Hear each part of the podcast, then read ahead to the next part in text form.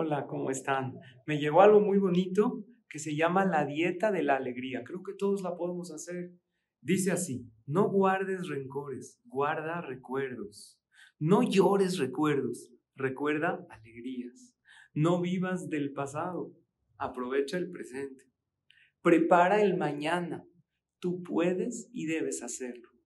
Elige el rol de tu vida, olvida lo que ya pasó, al fin y al cabo ya no regresará jamás. Tú puedes aprender del pasado, pero no vivir en él.